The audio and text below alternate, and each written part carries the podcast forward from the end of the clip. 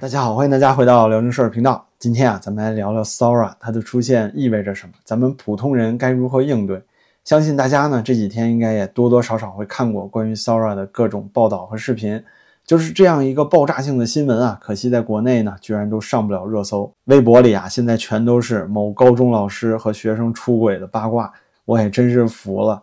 就好像是呢，瓦特那儿都开始改良蒸汽机了，这边乾隆啊还在大明湖畔调戏夏雨荷的既视感。不过呢，我也能理解为什么这次官媒对 Sora 的革新没有重点报道，因为丢人啊，在 AI 领域啊，中国确实已经被老美甩出八条街了，如假包换的遥遥落后。可是看看 Sora 开发团队里，居然还有好几个中国人，甚至还有从北大毕业的。所以您说到底是中国人不行，还是中国现在的体制不行呢？不过呀，这不是今天的重点，咱们还是得聊 Sora。这是由 ChatGPT 的创造者 OpenAI 公司在二月十六号发布的重磅核弹，一经发表呢，就惊艳了全球，因为它碾压级的超越了市面上所有现存的视频 AI 模型，同时也代表着以 ChatGPT 为首的生成式 AI 又向着通用人工智能的 AGI 方向迈出了一大步啊！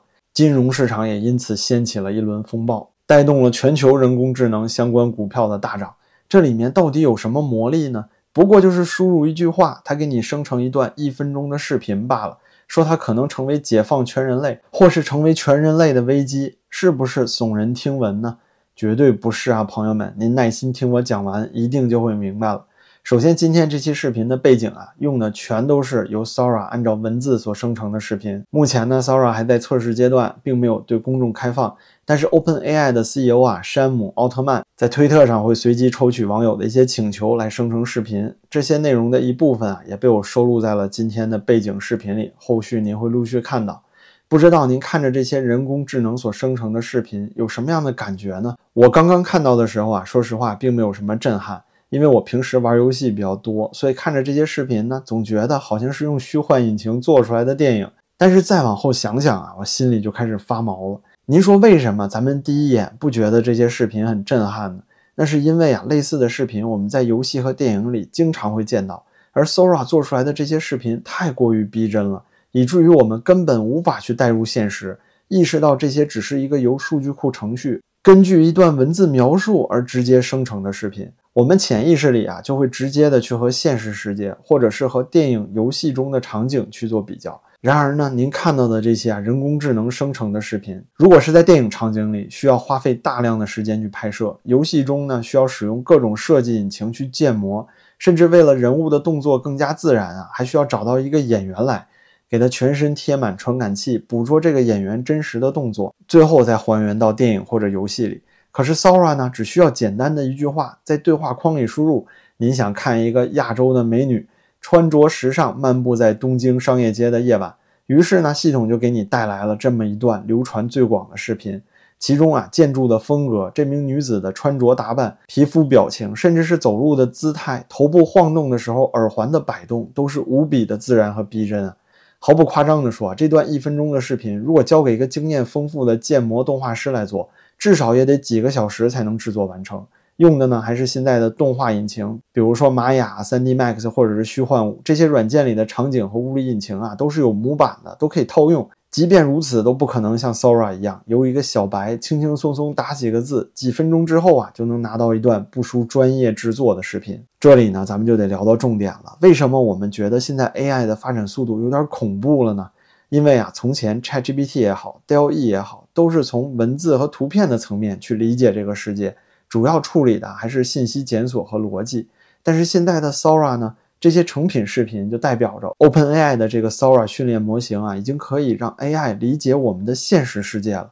Sora 了解这个世界所包含的元素，每个种族的人类、动物的样子，毛皮的颜色、动作姿态和生活习性。了解颜色的搭配、生物和建筑大小的比例、自然环境和天气之间的规律。更可怕的是啊，还有这个世界背后所包含的物理定律啊。一个女子甩头的时候，耳环应该朝哪边摆动啊？走路的时候，裙摆要怎样随风飘动啊？当您输入指令想看两艘海盗船在一杯咖啡里火拼的时候，海盗船啊，并没有悬浮在咖啡里，而是浮在了水面上。就好像您去问一个三岁的孩子，一个打扮时髦的女子漫步在东京街头是什么样的呀？这个小孩啊肯定是完全不知所云。但是你我却能立刻在脑海里浮现出正确的画面，这是因为咱们看得多了，了解这个世界，咱们知道什么是打扮时髦，东京街头应该是个什么样子。那么同理啊，正是因为 Sora 通过了巨量的视频学习，可能已经看过了油管和 TikTok 里面无数的视频资料，于是呢，也和长大之后的我们一样，开始理解了这个现实世界，也因此呢，才能生成这些我们看着完全没有违和感的内容。而且朋友们，这才刚刚开始啊！即使是现在我们休息睡觉的时候，Sora 依然在观看着不计其数的视频，不停地进行着训练。要知道，去年 ChatGPT 刚刚问世的时候，已经足够惊艳了。谁能想到，这才仅仅一年的时间，人工智能都长到这么大了呢？但是这些 AI 呀，他们不仅仅聪明，还能比人类勤奋得多，效率高得多。那我就相信啊，可能也就在一两年之内，一个由 Sora 完全模拟的世界就可以诞生了。再加上现在苹果的 VR 设备，还有马斯克啊，已经成功在人体大脑里面植入了接口。那么，一个赛博朋克的时代不就真的要来了吗？像是电影《骇客帝国》里一样，脑后插管进入母体世界。想到这里啊，不知道您是会激动还是会觉得惊悚呢？聊着聊着，我是真觉得自己汗毛都要竖起来了。我肯定也想象不到未来能这么快的到来。那么接下来呢，咱们聊聊干货。人工智能啊，发展这么快，咱普通人怎么办呢？都得失业吗？咱们的孩子以后怎么发展才会进入社会之后不立刻被 AI 淘汰呢？要说清楚这个话题啊，首先咱们就得了解一下 AI 应用到什么程度了，哪些行业最先有危机感了呢？首当其冲的就是程序员团体，ChatGPT 呀是他们手中地地道道的生产力工具。如果您身边有干程序员的朋友，那么一问便知了。通过 ChatGPT 啊来帮忙设计脚本、进行代码调试，甚至直接来写代码，工作效率都是大幅提高了。但同时也意味着不需要以前那么多的初中级程序员了。未来随着生成式 AI 的快速迭代，毫无疑问啊，因此而被裁掉的程序员会越来越多。第二个危机行业呢，就是大学里的作业代写，尤其是海外留学生啊，很多人都会花钱雇人帮自己写每个学习的作业。现在呢，您再去了解一下，这个行业基本上是覆灭了。几乎所有的学生都在使用 ChatGPT，只要把问题和案例输入进去，直接就能得到一篇像模像样的论文，甚至里面连引用都给你标好了。之后呢，自己修改成人样就行了。所以现在啊，大学老师也真是够累的。以前是防抄袭，现在还要防 GPT，难度真是直线飙升啊。那么第三个危机行业呢，肯定就是翻译。最近刚刚发布的新手机三星 S 二十四啊，不知道您看没看过？里面有一个实时口译的功能。用到的就是 AI 强大的翻译能力。您在电话这边说中文，另外一边实时就能听到英语或者其他的语言，而且准确度还极高，和传统的机翻根本就不在一个维度。另外还有更多的关于文案编写类的职业呀，都受到了影响，咱们也不赘述。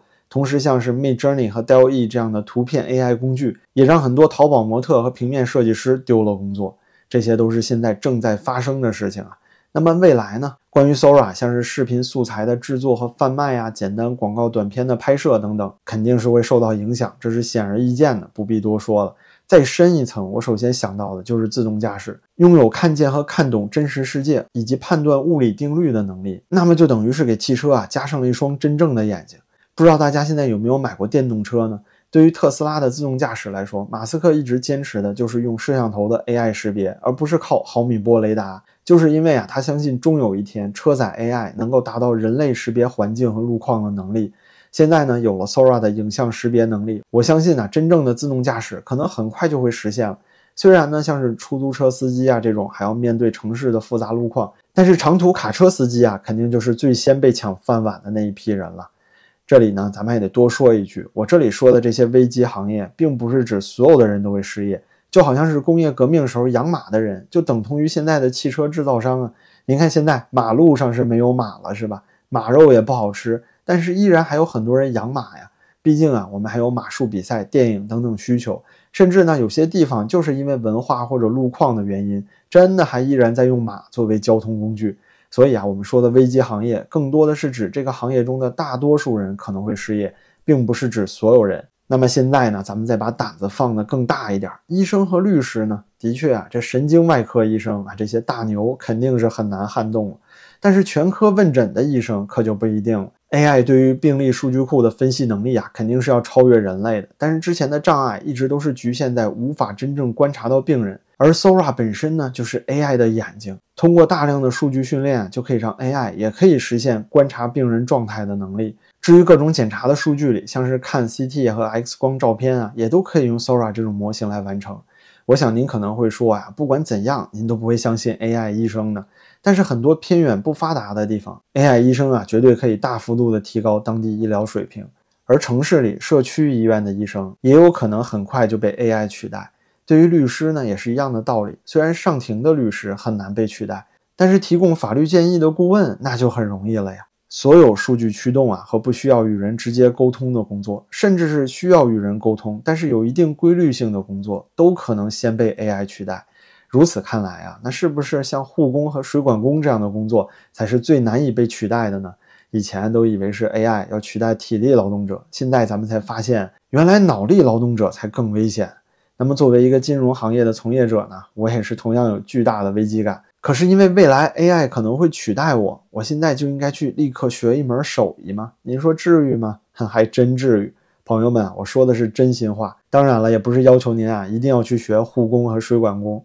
而是说呢，任何您真正热爱的事情，能够以人类本身的热情去做，而不是像一颗嵌在机床里的螺丝钉。对于我自己来说呢，做一个视频博主，找到天涯海角里和自己志同道合的朋友，这就是我喜欢做的事情。如果说上个世纪啊，人们努力让自己专业和规矩的像个机器，那么在这个人工智能的新时代，我们就要让自己越来越像个人。只有这样，人类智能才能和人工智能区分开呀。对于下一代的教育也是一样的，不要再卷了，让他们有更多的时间去看世界、去思考和做自己，不要让他们天马行空的想法被数学练习册和没完没了的辅导班给束缚了。AI 呀，带给人类的将是更多的可能、更高的下限，让一个没有学习过电影和音乐的人，可以单纯通过自己玄妙的想法来制作出优秀的视频和歌曲，让并不精通编程的人来做出自己喜欢的游戏。一个小学生也能通过 3D 打印和 AI 建模来制作精美又神奇的雕塑。花甲之年的老人呢，也可以在自动驾驶的帮助下做环球旅行的直播。所有这一切啊，只有一个基础，那就是成为一个有学习能力的人，懂得怎么做出别人喜欢和需要的东西。至于技术和实现，交给 AI 就好了。而人工智能啊，如果要发展成和人类一样，拥有完全自主的意识，很像是电影里那样。我相信呢，这并不是人类所能做到的。能够制造强 AI 的，永远只有 AI 自己。如果有一天啊，我们看到这些大模型已经开始自己给自己迭代，制作自己的新模型了，那么电影《终结者》里的时代啊，可能才会到来。至于说 AI 造成大量失业而酿成人类社会的危机，我想也大可不必过分担忧。说到底呢，AI 的出现还是会大幅的提高自动化和生产力。就好像我们现在所拥有的，那都是几百年前皇室才能享受到的。比如说炎热的夏天，您家冰箱里的冰块。那么未来啊，我们在熬过了 AI 工业革命里转型的阵痛期之后，生活必然会过得更好。也许呢，以后每周工作两天，周末五天的梦想也不是遥不可及了。咱们就满怀期待吧。而对于现在的中国来说呢，真的已经没有多少时间了，咱们被落得太遥远了。如果还是仅仅去装装样子，所谓的坚持习思想和两个确立的同时，再去解放思想，让那些战战兢兢的民营企业啊，带着成吨的敏感词去训练自己的 AI 模型。几年之后，我们和美国的差距，那恐怕就不是当初大清和英吉利之间的距离了。那好吧，今天啊就聊这么多，欢迎您在视频下方留下想法，咱们评论区里接着聊。感谢您的点赞、转发、评论，咱们下期再见。